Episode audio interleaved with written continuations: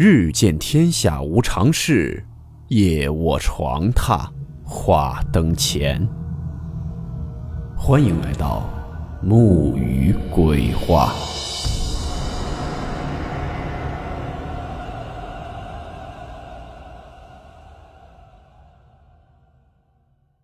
大家好，我是木鱼。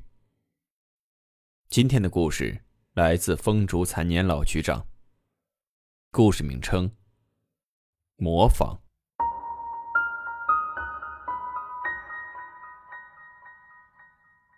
温馨提示：本故事含有未经证实的内容和边缘化知识，部分内容超出普遍认知。如感到太过冲击自己的主观认知，请大家当做故事，理性收听。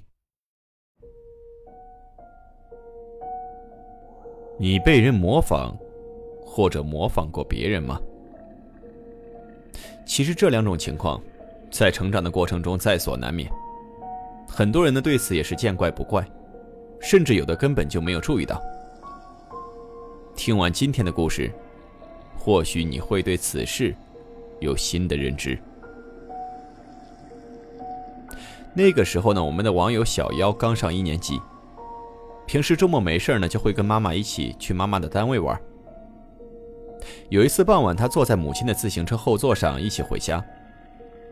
等红绿灯的时候，他看见一个人。这个人呢，跟他差不多高，骑了一个很小的自行车，在他这个前面呢就没有其他车了。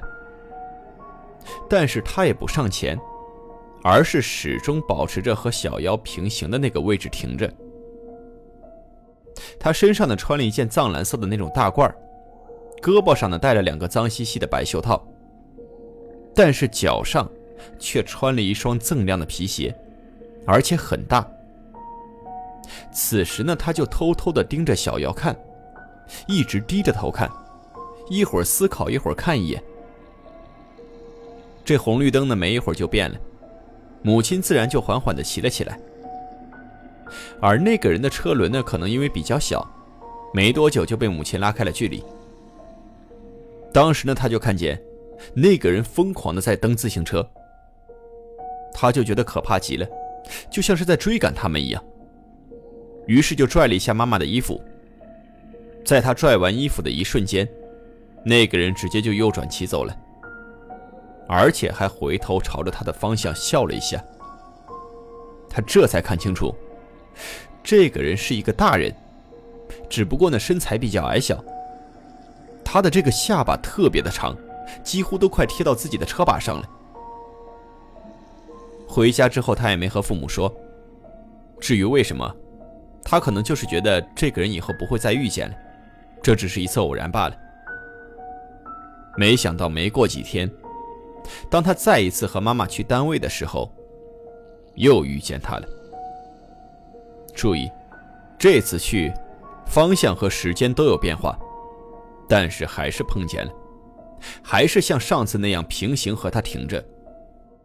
最奇怪的是，他看见那个人的大褂下边，露出了一截裙摆，而这个裙摆，看起来和自己身上穿的，还有点像。就这样来来回回有个七八回左右。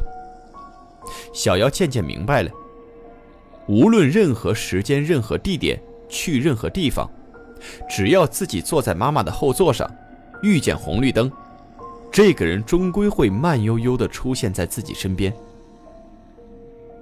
有这么一次，他又见着那个人。这一次吸引小妖目光的，是他脚上的那双锃亮的皮鞋。这双鞋呢，这会儿用红色的油漆给刷了一半儿。而且在那上面点了很多白色的点，那个样子，就像当时小妖脚上穿的那双鞋差不多。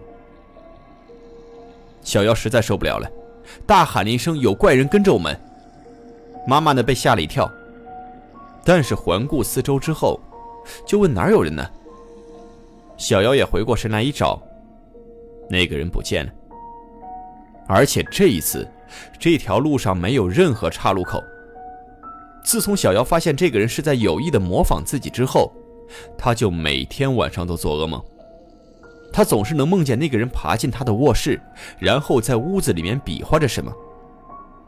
每当小姚快要醒来能动的时候，那个人就又走了。这一段时间，小姚的休息差到了极点，精神状态也逐渐开始变得不好了。大人们呢，对小姚所说的这些事儿始终都不相信，因为他们家的楼层很高。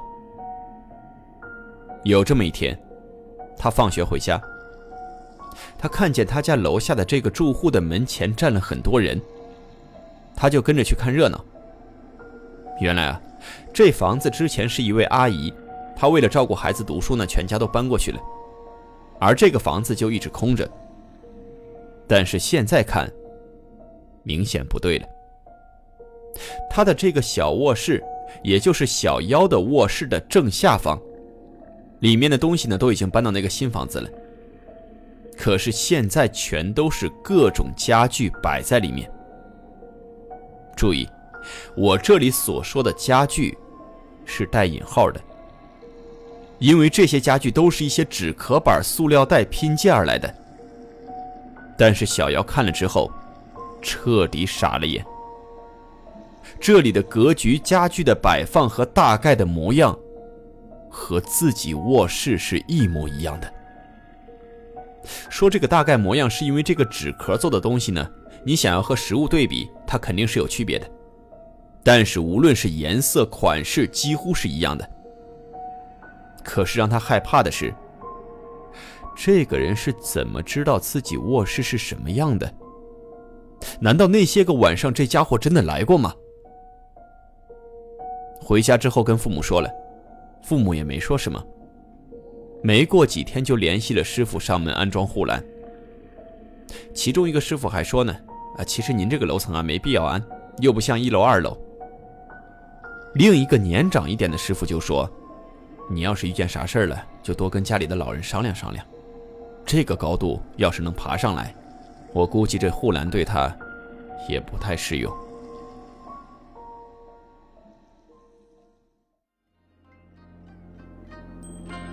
好了，我们今天的故事到此结束，祝你好梦，我们明晚见。